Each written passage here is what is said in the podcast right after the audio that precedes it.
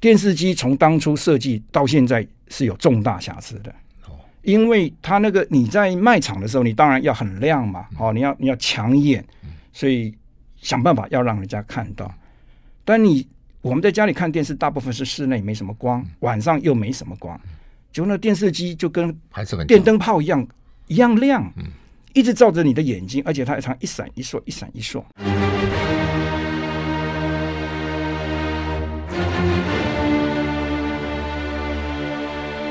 赵少康时间，吃喝玩乐骂，和我一起快意人生。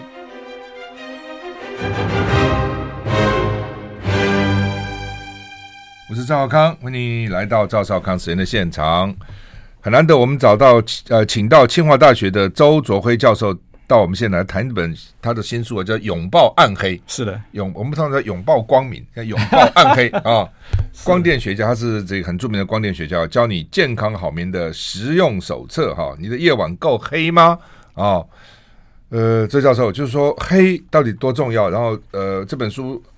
很特别啦，因为你是这方面专家嘛，哈，你也有，你说你有一百项国外专利，哇，这么多专利，快要一百项，快一百项。我，我说那个希望到退休前有一百项，哇，快要一百项，快要一百，这很厉害哈。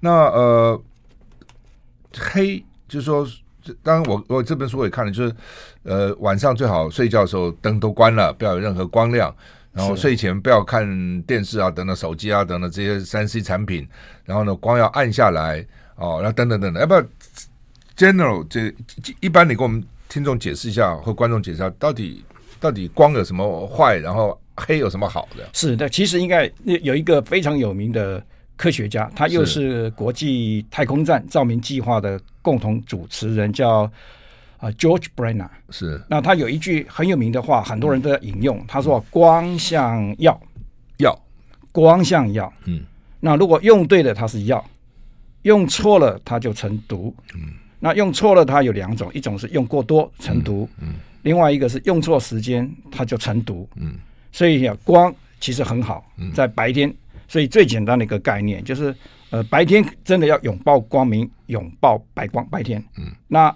暗夜就是拥抱暗夜，嗯，那这个就合乎自然，然后后来科学家发现，这个合乎自然就对人的身体是最健康，因为。我们白天照光之后，身体全部的细胞启动，然后用过度之后，它会发炎。它什么时候修补？就是等到天一黑，对，晚上天一，比如我们要晚上天一黑，那它就开始修补。可是因为有了电灯之后，我们把电灯打开，然后就骗到骗到我们的这个这个叫做第三只眼睛啊，松果体，就以为是白天，就继续用，啊，身体就是变成过度使用，那过度发炎。那结果呢？修补的时间变成不够，嗯，所以很多所谓的文明病啊，最后一直到到后来就变成三高、癌症，嗯，那老了之后就什么阿兹海默症就就越来越多，越来越多，嗯，那都跟啊这个晚上照光是有关系，应该是白天照光是健康的，白天照光，晚上抱暗黑是最健康的。对，这其实植物也是这样嘛，植物也是，他们很多人一直给它照光，一直给它照光，结果也会生病啊。就是不不给植物休息，植物也会生病，一样会生病。对，他们这样做的原因是希望植物长快一点，就是了。他对，他是希望它一直增增长啊增长，但是就会有时候会过头，嗯，揠苗助长，嗯，啊，所以有些植物你给它照过头了，就像他们现在就要长所谓的呃什么绿色的藻类啊，藻类要照光嘛，嗯，呃，他们想说，那我光照多了，它就生产多，可不可以二十四小时照？那它就生病了。嗯，那因为后来科学家跟我们讲哦，他说连藻类它里面都会生病，因为它有生理时钟。嗯，它这么小的一个生物都有生理时钟，什么？它应该算是个单单细胞生物，对，都这样子哈。嗯，它都有生理时钟，就什么时间做什么，它是固定的。嗯，但你若强迫它，它要休息的时间，你不给它休息，它就生病给你看啊，它就没办法生产。嗯，那那更不要讲人啊，这个连刚刚讲那个藻类，藻类都会生病，那更不要讲人。是你这个书其实写的很详细，你的那个目目录里面其实小标题很多哈，很清楚你要讲什么讲讲哈。那呃，比如你这边讲光的黑暗面，光当然有它的光明面、黑暗面，光害、光污染、蓝光、光毒。是为什么最近以前没有听到蓝光？为什么最近他一直在讲蓝光之害？蓝光之害为什么？呃，本来就是说光像要要呃用错时间就成毒嘛，哈，嗯啊，那那在这个这个可见光里面哈，我我们人可以看得到，基本上是可见光了，哈，紫外光看不见，但那个是不能拿来看东西的，那个皮肤啦、眼睛啊立即产生伤害。像农夫在田里工作，那他照的不是可见光而已啊，他还有紫外光，所以非常多的农夫呢就白内障，嗯，哦，这个非常普遍的白内障。好，所以可以看的光基本上是可见光，红橙黄绿蓝靛紫。嗯，但是呢，照多了它会发炎。嗯，啊，照多了眼睛压力会上升，但是会让这个眼睛发炎，让眼睛产生压力最厉害的呢，就是能量最高的这个蓝光跟紫光。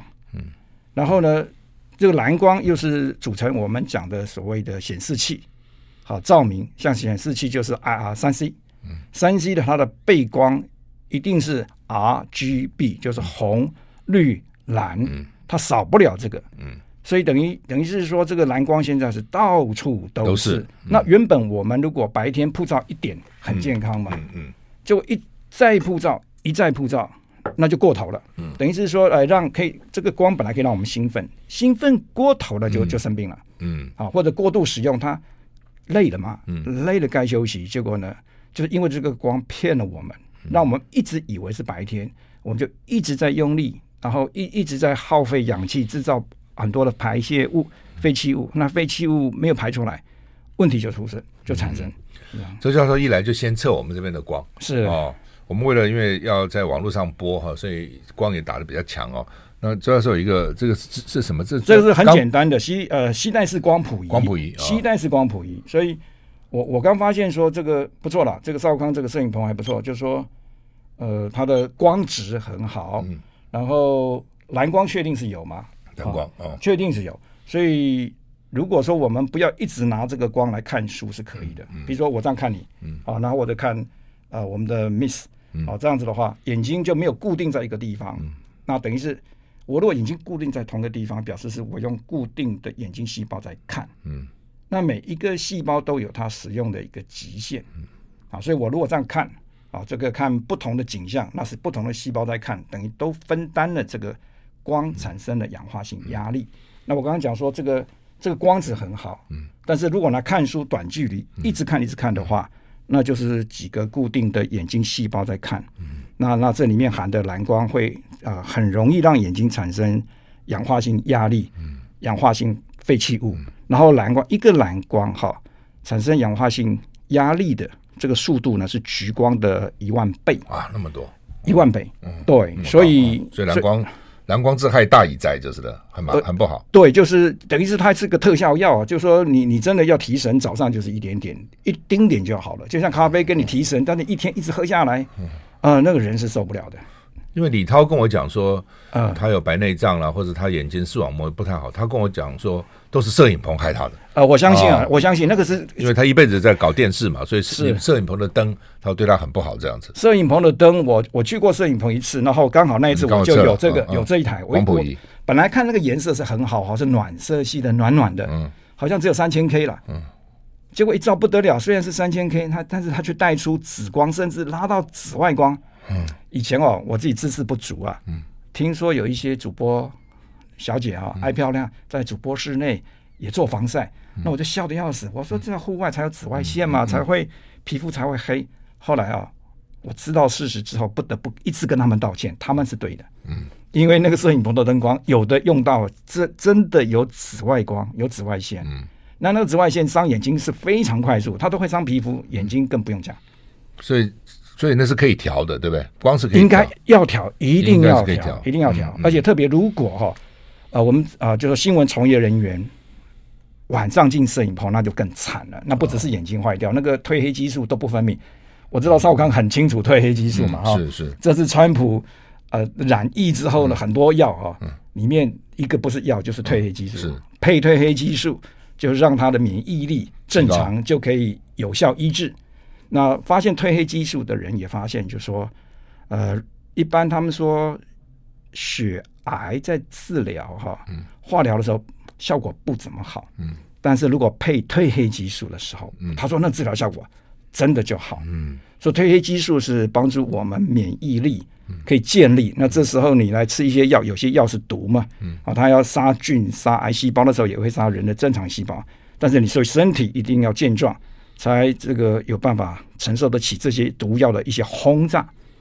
轰炸。嗯，所以我记得有一次您在节目里面提到哈，这个川普的。医疗团队给他开了一大堆哈，里面有一样就是褪黑激素。我我是有褪黑激素了哈，是从国朋友从国外带回来，因为台湾在美国很架上都有嘛。是，它是一个营养补充品。在台湾就把它当成好像要管制啊，要什么处方啊。这个哈，等这个我们少康兄执政掌权之后，这我第一个要请命的就是，为什么美国人可以把它当营养补充品？嗯，然后一个完全不含药的东西。台湾把它当禁药，嗯，这是不晓得进哪一国的逻辑。是，那我现在都请朋友带来嘛。是，我呃有的时候，比如说有时差，坐飞机时还会吃一点哈。那我一般是没有吃了，我就就少吃一点哈。一般可以吃。不过看你这个书以后，我这两天都吃了，这两天这两天都吃。我的学习也慢了，嗯，以前就是调时差，嗯，哦，超级有用，超好的，嗯，这个吃两颗啊，一天一颗就跟当地同步了，嗯。啊、呃，所以也不会就是人家白天开会，我们在打瞌睡。以前那个马英九总统出去，就常常那个这个睡眼惺忪，嗯、他时差没调，我就不晓得他的医疗团队是干什么的，怎么没有跟他讲？好，这是第一个。我本来都是在调时差用，后来看了那本书叫做《褪黑激素奇迹疗法》之后，我、嗯、我就开始天天吃。然后有个原因，我天天吃。有的人以为说他只是调时差，有的人以为说他帮助舒眠。嗯。但是它也帮助抗癌呀，嗯，然后我就去看各种报道，很奇怪，如果只是为了舒眠，它晚上分泌量很大，合理，嗯，可是为什么到了白天要让我们有精神？可是它却还有一个量，嗯，它一直维持有个量在那里，哦哦，我才知道说原来它也是用来抗癌，哦，就对付那个氧化性会产生氧化性的。病变的这些癌分子，嗯，所以他不能只有等到晚上去对抗癌症分子，他白天就要去对付，要不然他晚上他对付不完，来不及了，来不及。好像医日本医学讲嘛，这个平均每个人一天大概会有五千个癌症啊，这个分子这个产生，嗯，那他要完胜，就是说每一个都要打死，他说留下一个，第二天变十万个，哇，那个越打越多，越打越多，那最后身体就开始病变，产生身体里面的土石流啊，就是所谓的癌症就出来，那这个就不得了。所以我是那时候我才觉悟说哦，我必须要，我必须要天天吃。我所以我吃了大概我自己大概吃了三年，嗯，然后十三年前哈，我半夜三点钟要起来一次，嗯，尿尿，嗯，十三年后的今天，我可以睡七个钟头到八个钟头，中间是不用起来尿尿，很厉害哦。啊，不是厉害，这个是褪黑激素帮我的效果哈。对对对。那呃，我们现在访问的是周卓辉教授哈，他在清他。你现在是清华大学什么系？呃，材料系。材料啊，材料，因为你是念化学嘛，哈，后来念高分子科学啊，工。程我以前是工学院，我们以前叫做工业化学。那个时候就因为化工系。清华清华大学有工业化学系。早期的时候，因因为那时候他认为太化工系太多了，他就不给你成立，所以他们就钻了一个漏洞。然后那我改成工业化学，在工学院里面，他明明就是化工。是。后来隔了几年之后，他又允许了，所以我们就把工业化学又改名化工。OK。这样子。对啊，因为化学系原来在理学院嘛，啊，化学系在理学院，化工系在工学在工学院，哦、是。我们休息一下再回来。I like 103, I like radio。我是赵少康，欢迎你回到赵少康实验现场。我们现在访问的是周卓辉教授啊，那清大的教授。那么他一本新书啊，因为他是光电学家了，所以他这本书叫做《拥抱暗黑》啊，就告诉你了。睡觉的时候或者晚上的时候呢，该黑暗的时候就黑暗哈。那你也讲说，呃，肥胖跟睡觉的光线有关系。你说光也会引发乳癌、射护腺癌，这这么严重啊？呃，非常严重。二零一四年哈，大家真的有听到节目的人哈，赶快去看那那个那个期刊那个报告。二零一四，二零一四叫《临床啊医师癌症期刊》，值得看的一个期刊，因为它是三百多个医学期刊里面排名第一的哦。然后又是大概将近九千个科学期刊里面排名第一。嗯，二零一四年他就发表了一篇由五个权威学者联合啊撰写的，那个题目题目几乎就是一个一个定论结结结论了啊，就是一个结论。他就说什么引发妇女乳癌？嗯，什么引发我们的节律被破坏？就是现代世界电子照明不是古代世界电子照明，所以不是古代的电灯。古古时候没电灯啊，只有油灯。电灯泡，他们就是说相对来讲就就电灯泡。最早的爱迪生时候的电灯泡啊，爱迪生他就啊那个爱迪生开始有有电灯泡，所以他他们把它暂且称为叫古代电灯。啊，所以这样这样一来，那就什么是现在电灯？什么是现在电灯？电子照明，就 LED 的嘛，嗯，就日光灯跟 LED 灯，就是这两个，逃都逃不掉。他说：“就是现代世界电子照明引发乳癌跟节律破坏。现在不是更更的鼓励大家装 LED 灯吗？哦，到处在鼓励啊，等等啊，说什么节电啊，什么一堆啊，等等这些。灯泡寿命比较长啊，不要常换了，是吧？这个反正这个制造电灯泡的人，嗯嗯，他就巴不得游说政府，然后呢，呃，拼命的编列预算去去使用嘛，嗯。”但是问题是，这是过头了吧？人类大概两百年前都没有路灯嘛。嗯。然后来点了个路灯，为什么要点路灯？也没人去想。嗯。然后呢，路灯还越点越亮，有必要吗？也没有人去想。好，结果现在点太亮了，这植物像稻稻米就不抽穗了。嗯。啊，靠近阳光的、呃，靠近路灯的地方，那边就不结果了。嗯。那那人怎么会不受影响？那好多地方因为晚上啊，单单路灯就引起他们失眠。嗯然后最严重、最严重的哈，是以色列科学家他发现，嗯，单单是社区的灯光都对妇女的乳癌有影响。他说哈，住在社区灯光最亮区域的这些妇女呢，罹患乳癌会比住在最暗那个区域的高了百分之七十三的乳癌罹患率。以色列的调查，以色列调查，那那有人说，那是不是以色列的文化饮食跟人家特别不一样？结果哈，这个发现放到世界各国，只要是啊工业发达的这些城市呢，现象是一样。嗯啊，有的是差别就是多了百分之五十。嗯，好，那那他这个研究是很有趣，因为他没有办法进到你家里去帮你量你家里的灯光是不是亮或暗啊，这个研究是没办法这样做。嗯，所以他们直接用卫星空照。好，这样的话就都跑不掉，哪个地方社区灯光亮，哪个地方暗，很清楚，那就得到一个直接关联。那我们就惊觉到说，连社区这个间接灯光都会造成妇女乳癌攀升，那室内的直接光那不是更凄惨？嗯嗯，对啊，那呃，你这本书一直提到说晚上要按，然后是睡前要按，是，所以睡前按什么是要睡前多久啊？如果按照哈佛。大学医学院他们的说法，他是说睡前三个小时不能用三 C，三个小时。那当然，我的眼科医生只是说一个小时，我都很难做到。他说要三个小时。我我以前都跟人家讲一个小时，因为我知道很多人都说不可能。嗯嗯。那我就不讲三小时这件事。嗯。那其实是三小时，因为人一个白天下来之后哈，那个。整个身体是启动的嘛，就像真的是铁达尼号整个在航行，这个是这个全速在航行，要它停下来进到这个所谓的啊睡眠状态、休息状态，它真的需要一阵子时间，而且要一阵子时间缓下来，要缓下来。然后呢，白天运动啊，超脑所产生的这些废弃物，它要时间才能清掉，所以你不可能就马上。嗯，就说睡就睡，不可能，嗯、那个毒都还没排掉，啊。那到底该怎么样？我们休息一下再回来。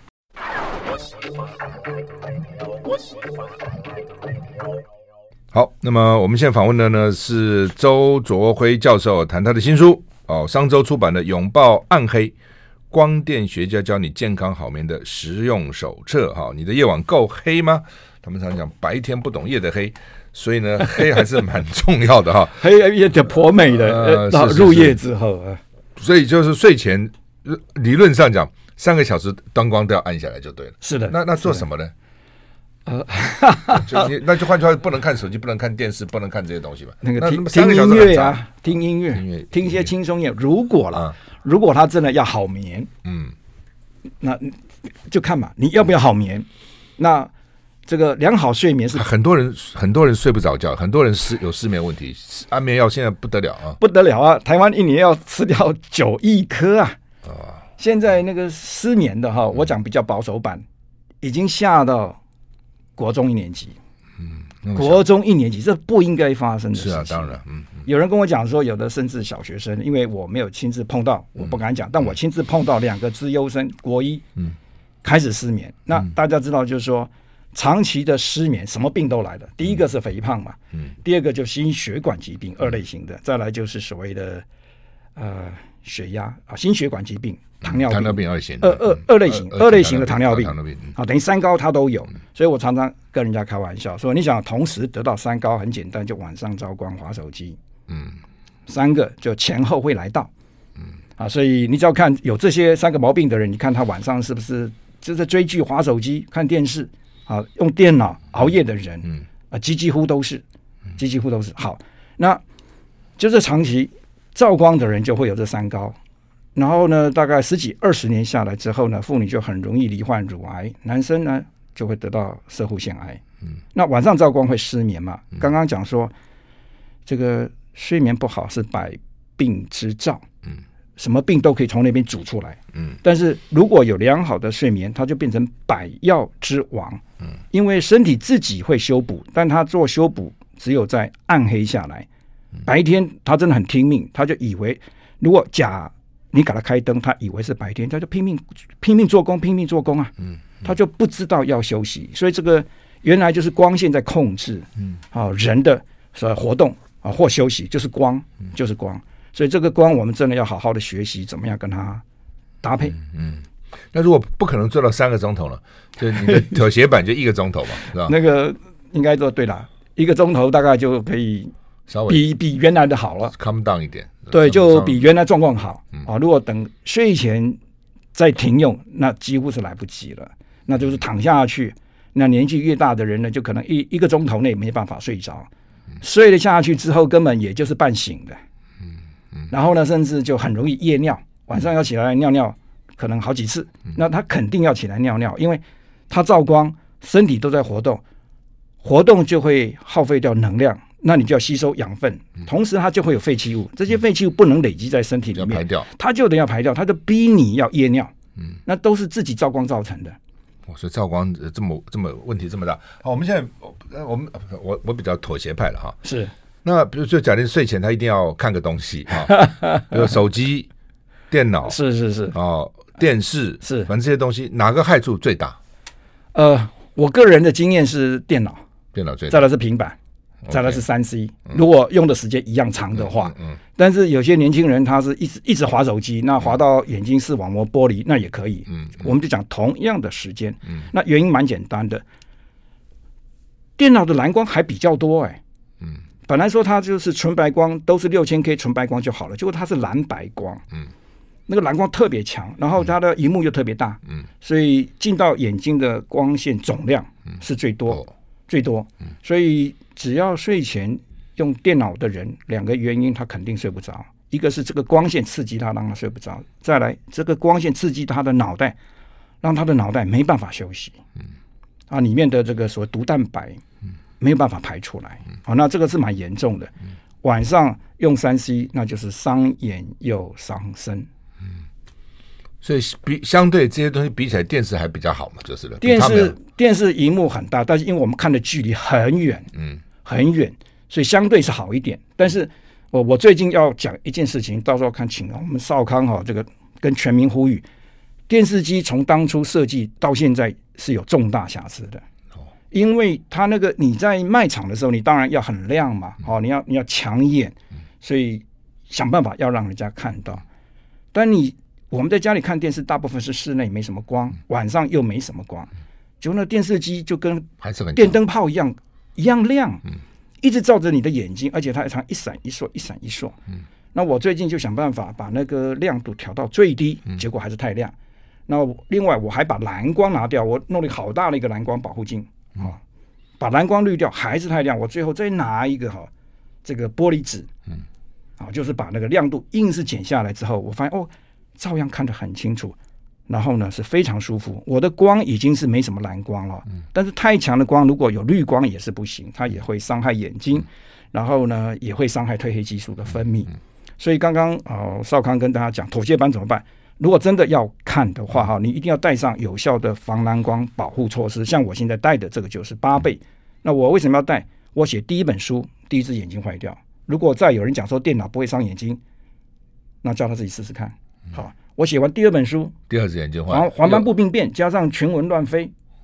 好，那我就为什么人家在画那个所谓的啊、呃、黄斑部病变啊？你看到的景象是什么？我会同意，因为我就看到同样的景象，这变形的扭曲了，扭曲变形的。所以它有一个表让你去，一个图让你看有没有扭曲。嗯，对，就是扭曲嘛。嗯，那扭曲的时候，那个如果到那个验光师去，他就个个恐吓你，他说：“哇，你这个视力进到零点一。”嗯，那不是的，我是中间。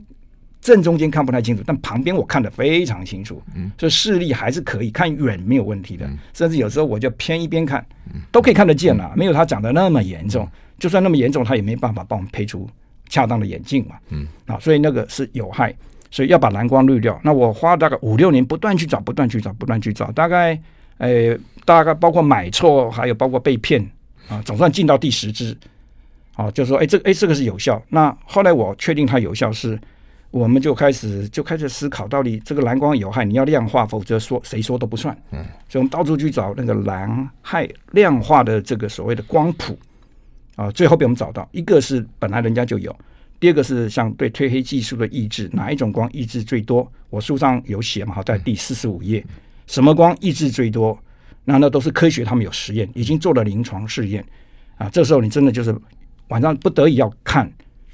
就是基本上蓝光一定要滤掉，但是再怎么样都不要做烧脑的事情。嗯，烧脑一烧，那个脑袋不能休息，就完了。因为脑袋没休息，就表示脑袋是活动。它一活动，又同样的道理，它要吸收氧气，它要养分，同时它会排出二氧化碳跟废弃物。这些废弃物就叫两种毒蛋白，黏哒哒的。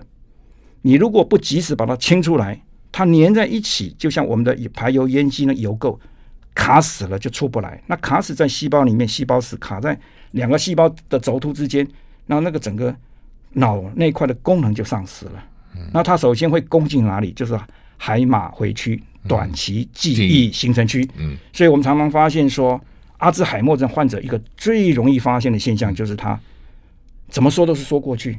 长期记忆没有被攻进去，所以他以前的事情都记得，但最近的事情一下就忘了，记不了，常常记不了。哦，那我们不是一个很有名的、很有名的一个半导体哦的致富嘛？哦，他他不是跌倒嘛？那我常常问人家说，为什么跌倒要辞掉 CEO？嗯，那应该不只是跌倒嘛，他的那个短期记忆已已经丧失了，已经丧失了。哇，所以这个光光的影光害的影响这么大。那换句话说，因为大概我想，绝大多数人都是睡觉以前还看看电视啊，就是睡了，不一定去搞电脑。但是看看年轻人肯定搞电脑，年纪大了看看电视。是。那换句话说，周教授意思说，光尽量调到低，对吧？至少他可以做到这点嘛。可以调低没问题，因为我们的人的眼睛很强的。嗯。人的眼睛哦，至少分两大类：明视觉跟暗视觉。明视觉可以看到一亿个勒克斯，暗视觉的是百万分之一。哎。哦。等于那种天空的暗夜的那种微亮星光。我们是都看得见，嗯，但是我们现在白天这么亮，开启明视觉，回家之后又把灯开很亮，电脑弄很亮，它又是明视觉，就明视觉细胞被操到过劳死，那暗视觉在那边闲着没动，没用，那其实它是可以启动的，嗯，那启动暗视觉之后呢，没有那么亮的时候，而人就开始休息下来的，嗯，会你会觉得很舒服，看得见又很舒服。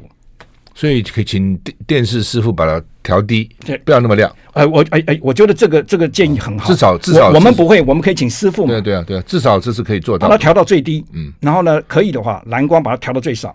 但是它蓝光很难调吧？呃，它现在都可以调，它都有设定，你就选说我要蓝光最少。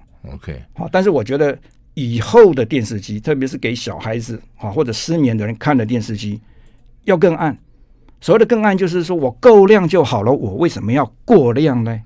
做电视机的人真的是应该是无心之过嘛？他可能不知道，他可能不知道。嗯，但是他等知道的时候就太晚了。嗯，我我有时候在想啊，如果大家有兴趣去追一下那个贾博士是怎么死的，嗯，是不是被自己的 i iPad iPhone i 系列给弄死了？嗯，他胰脏癌嘛？是啊，嗯，他是胰脏癌啊。然后他本来胰脏癌发生了之后住院休息不就好了吗？休息之后你就不能操劳，就不能熬夜了，不能碰这些东西，有的没有的，又付出了。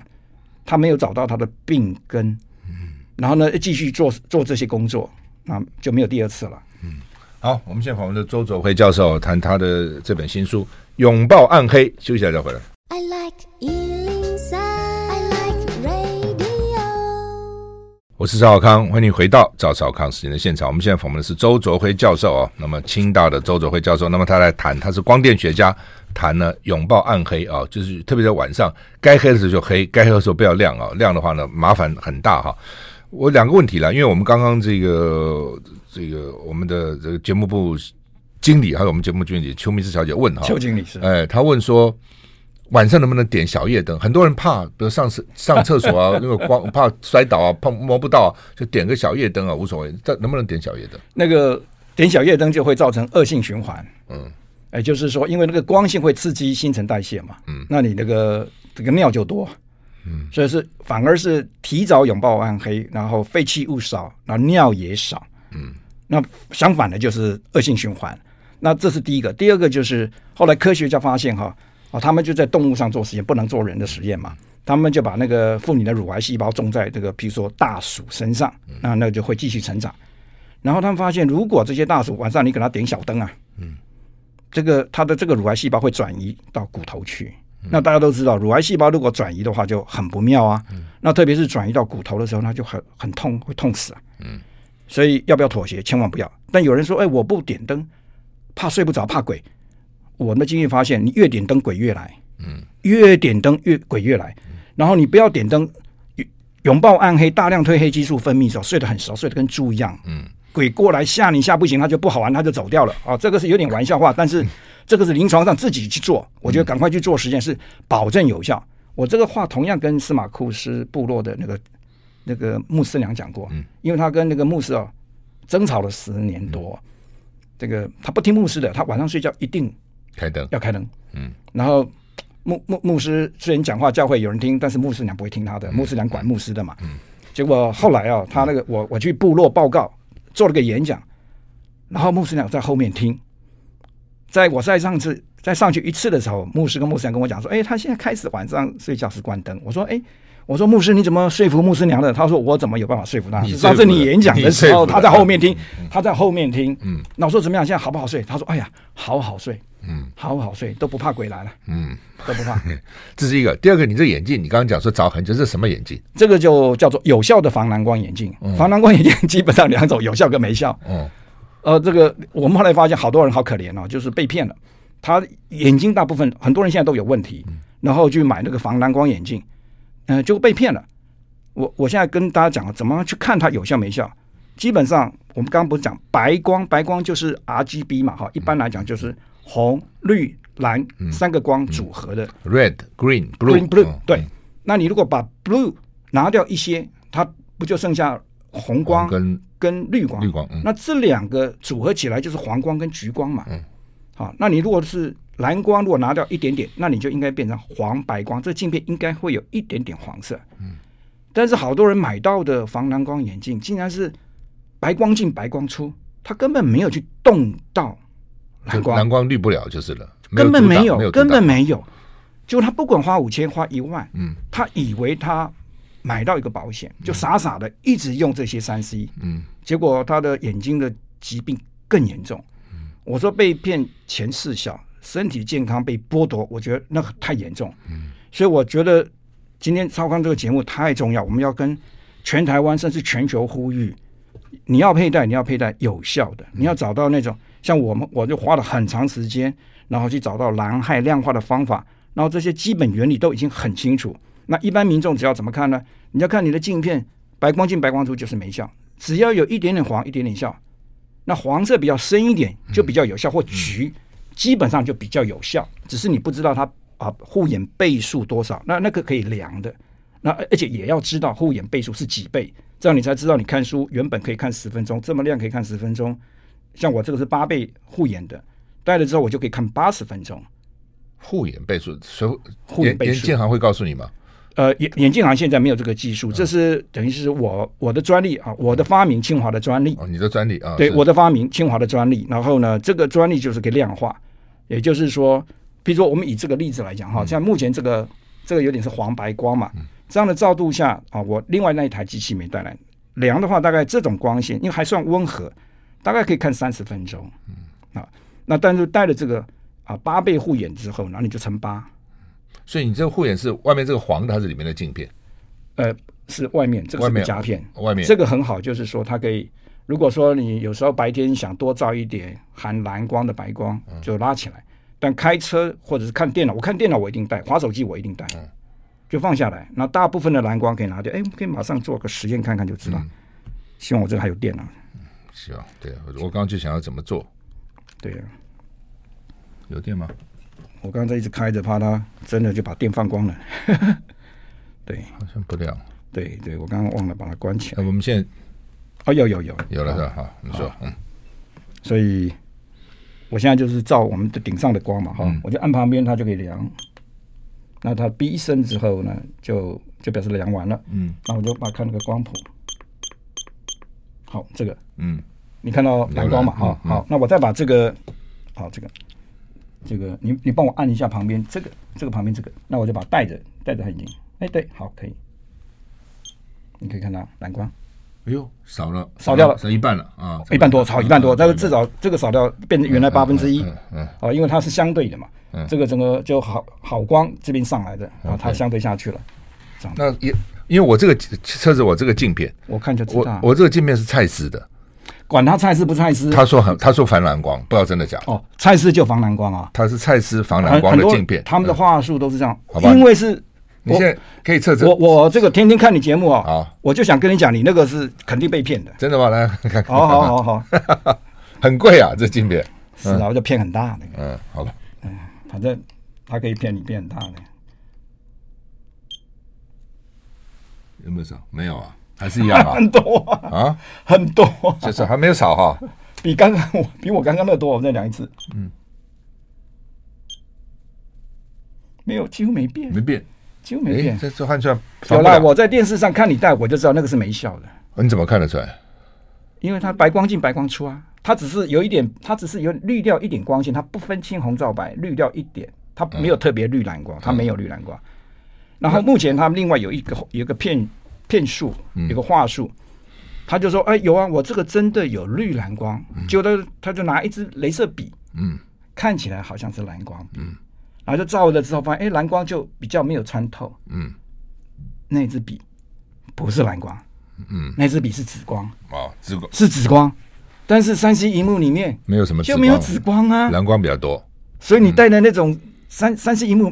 没有紫光，没有紫光，嗯，顶多就是深蓝光有，嗯，所以它等于蓝光、深蓝光通通没有过滤掉，嗯，对啊，所以你要上节目那个要真的要，呃，不，你可以找一种啊，就是比较比较漂亮，它有一种是有点是墨镜款的。啊，不过因为你已经近视了嘛，所以只能戴夹片，嗯，只能戴夹片，你可以试试看的，我想当场我们有有实验精神，对，当场就给大家看一看，你可以甚至可以带着这个，然后去看那个光线，这是夹片嘛？对，夹片。那你可以，你直接看灯光，哦，可以直接看灯光，就变成黄的，哎，对，比较黄。如果没有黄就没有效，哦，比较黄。所以呢，早早先的时候，很早很早以前啊，我一个学生就跟着小马哥工作嘛，然后就有有跟他讲这件事情。他后来白，他是不是白内障开刀他没听进去，他是当总统的时候就白内障开刀了，他现在开第二次。真的哇？那个新闻可以看啊，嗯，六年多前，那为什么我们知道？因为那时候他的。那个 行政院院长刘兆玄在到处讲，很有趣了哈。他说，因为什么？他自己刘兆玄自己也白内障开刀，好，然后呢，他说他开完刀的一个礼拜之后，小马哥去开刀，他就得意了。他说他以资深病人身份去安慰他，告诉他手术会有什么状况，术后会怎样。嗯，但是我们知道哈，那个水晶体换掉，换成人工水晶体就不是好事，就不是好事，因为我们的水晶体原本是可以。过滤蓝光、紫光、紫外光的，人工水晶体就没有这个功能。好啊，那他就说，那你要不要自费加一些可以滤掉蓝光的？好啊，但是问题可以滤掉多少？他有讲吗？嗯，他没讲。结果手术完之后，你看东西，哇，好亮啊！嗯，问题就在出在更亮、更惨，那个氧化性压力更大，氧化性废弃物会更多。那些氧化性废弃物如果没有适时把它排除的话，会变成有毒的氧化性废弃物。嗯，那就会有第二次的问题。对啊，他们说换了人工水晶体，好好啊，近视也不近视了，老化也不老化了，呃，都是讲好听的。嗯，但是问题它的后遗症、它的副作用，这个都没讲。我觉得这个要讲出来。嗯，不也没办法了，他真的白内 白内障炎，他必须要必须要手术，也没办法嘛，对不对？最近我帮了几个朋友，包括一个学校的校长。好吧？我们先休息马上回来。好的。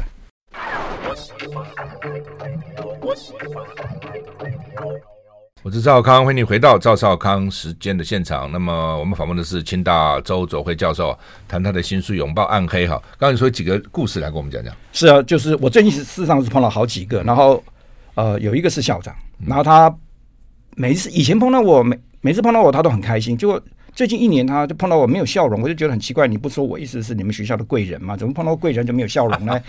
然后他跟我讲，他说他眼睛报销了。哦，那我想我懂，我懂这个，你眼睛快报销了，那是很痛苦、很伤心一件事情。然后他说又又被追一刀，眼科医师说要开刀，哇，那个你看一个一个女的校长，那个眼泪快掉下来啊！我就跟他旁边两个主任讲说，哎，乖乖，我说你不要随便去开刀，眼睛能用要继续用。嗯，你现在防蓝光眼镜赶快戴。我说你手术完了之后，他会一样叫你戴，嗯，而且甚至重磅级的，戴的更深。嗯，为什么你的眼睛已经不堪？二次的伤害，那我就叫他们赶快去买。后来他又买到，然后在有一次记者会的时候，哎，看到校长就笑眯眯了，他的眼睛就保住了。就是说，你这个好，等于说天生的眼睛，真的眼睛不是山寨版的这种眼睛啊，能够用要尽量用，因为你如果不得已去开的刀之后，它呢它有副作用，有后遗症，它的使用寿命是非常有限的，就拉长使用寿命，然后。那不见得说有一点点白内障就一定要开刀，因为你那个经不起那个副作用的那些打击跟影响。结果他戴上去，他好很多。然后他就开始跟我讲为什么他眼睛坏掉。他说他们现在不是讲这个无纸化嘛，公文都是电子化，都要电脑。他说他平均一天哈，将近要用八到十个小时看电脑。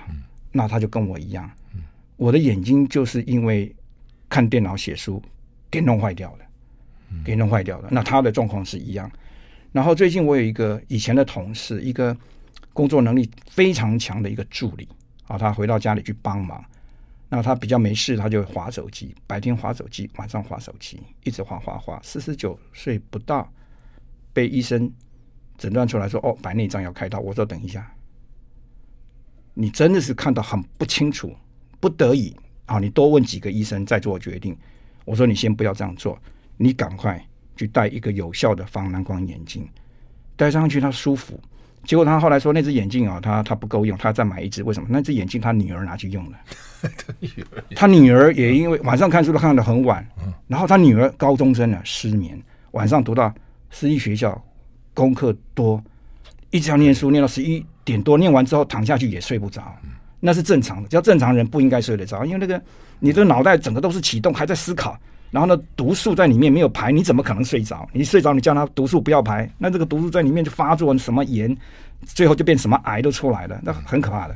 所以呃，防防蓝光的眼镜一定要这个颜色。我刚刚请教，基本上基本上对对，对，有天有这样的镜片，还是非要戴一个这样像这个夹夹的？它这呃两种都有，嗯，只是说你又要考虑到你的近视远视好，然后加上还要防蓝光，那这种镜片就比较贵，嗯、那它的镀膜就比较容易脱落，嗯。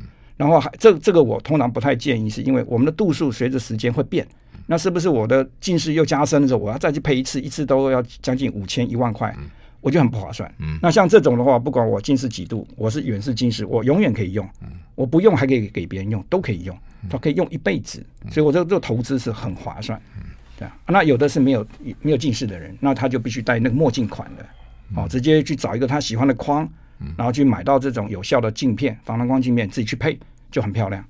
嗯，好，我们今 天非常谢谢周总辉教授，至少切克说我这个不防蓝光，你没有防蓝光，赶快赶快去找，赶快去找。我从电视看就知道没有，刚刚仪器量确实没有。谢谢周教授，谢谢谢谢。